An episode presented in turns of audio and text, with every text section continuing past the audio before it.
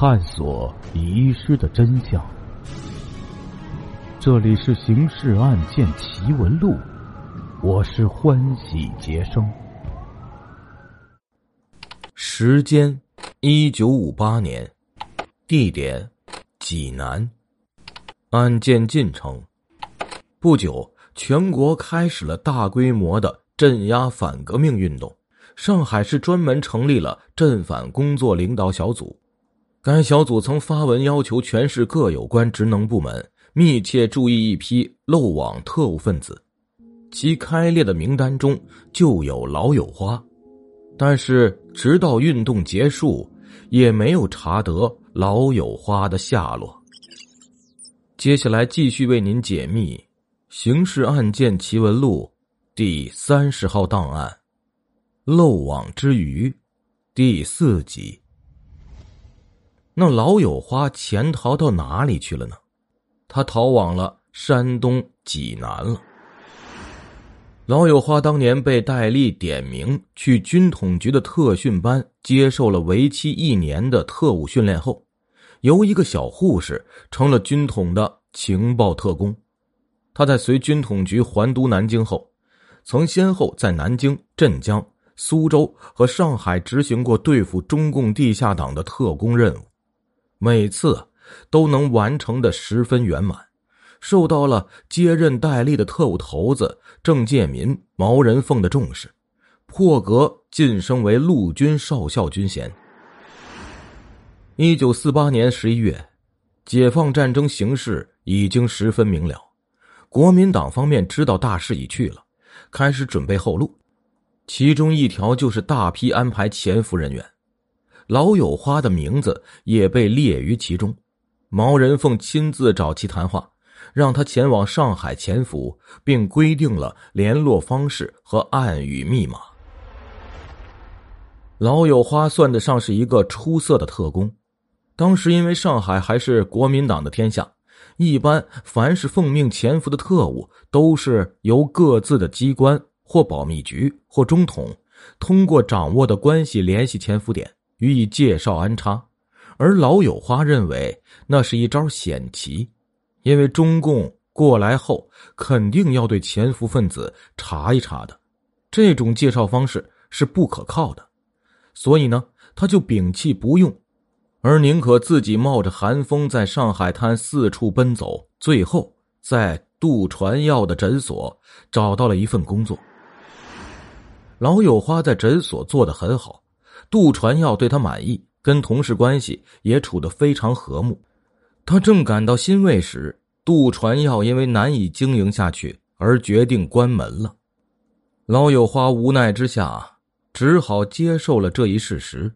幸亏有杜传耀的热心介绍，他随即去了曹家渡的那家纱厂，还是做他的医务工作。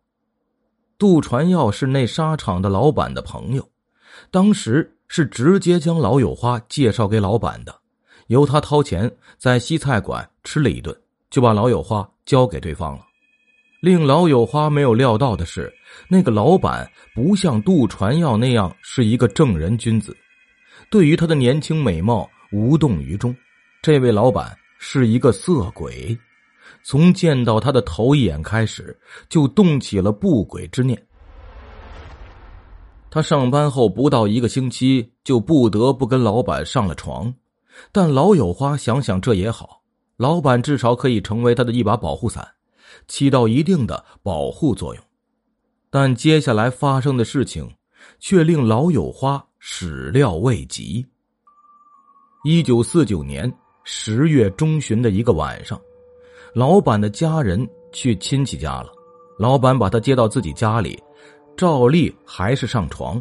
哪知老板因为患有心脏病，激动过分，竟然发作了，在他的身上失去了知觉，随后就猝死了。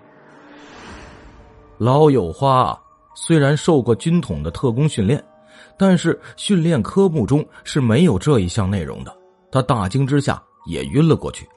当他苏醒过来时，老板的家人正好刚刚返回，这一幕固然使他无地自容。但是也使他摆脱了谋杀嫌疑。老板的妻子是出身于被旧时上海滩称为“大人家”的有产阶级家庭，其父其兄都是帮会人物，耳濡目染父辈们的那一套做法，也形成了一种有胆有识、杀伐果断的性格。面对这令人震惊的一幕，他很快就冷静下来，然后做出了决定：从家族名誉考虑，必须对此严格保密，任何人不许透露只言片语，对外统一口径。老板是在睡眠中突发心脏病而没的，这当然也需要老友花封口了。于是，老板妻子跟他进行了谈判，先把一沓钞票放在他的面前。然后是命令式的话语，给我立刻离开这家厂，自寻出路，永远忘记今晚这一幕。这个结果当然是老友花最愿意的，于是他收了钱，立刻走人。次日，他向工厂人事股提出了辞职请求。三天后，老友花离开了这家工厂。老友花离开沙场后，很快就在卢家湾一家私人诊所找到了工作，也是护士。根据保密局的潜伏规定，他将自己的职业和新址用暗语写了两张条子，分别贴于大世界后门和十六铺大达码头的广告牌上，以通知他的上司。老友花跟他的上司之间没有直接的联系。他从来没有见过他的上司，也不清楚对方的任何情况。他跟上司的联络就是靠在上述两个地点贴张条子，而上司跟他的联络一般是用寄信件或者印刷品来回进行的。当然，用的都是密写药水，需要特殊的显示液才能显示出来。显示出来后，刚刚看清就要自动消失。老友花贴出上述条子后啊，没有接到上司的任何消息，这与他无碍，因为根据规定，他算是已经尽到责任了。由于解放后肃反声势非常强大，老友花对于这种对他的不闻不问反而感到欣慰，他愿意就这样一直维持下去。可是到了一九五零年二月上旬。老友花的希望破灭了，他突然接到了一封没有落款的信函，以密写药水显示出来，一看是以保密局本部的名义向他下达的指令，让他立刻着手收集中共华东局和上海市委市政府要员的出行生活情况。所列名单的第一个就是陈毅，以下还有饶漱石、谭震林、曾山等人。老友花凭着他的特工经验，马上意识到台湾方面已经决定要对上述中共高级干部实施暗杀行动了。一个月后，老友花又收到了一封挂号信函，用密写药水显示出来，一看竟是以密码所写。这就是说，向他发出这封信的上司也不清楚这封信函的内容。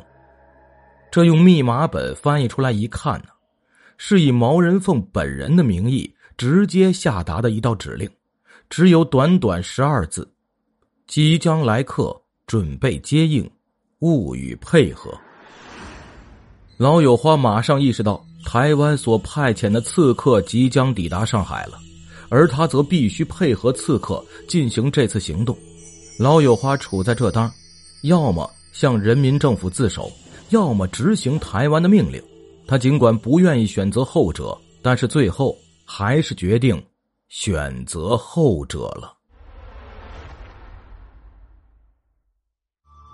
听众朋友，我们今天的故事就讲到这里了，感谢您的支持与帮助，并且感谢您的收听。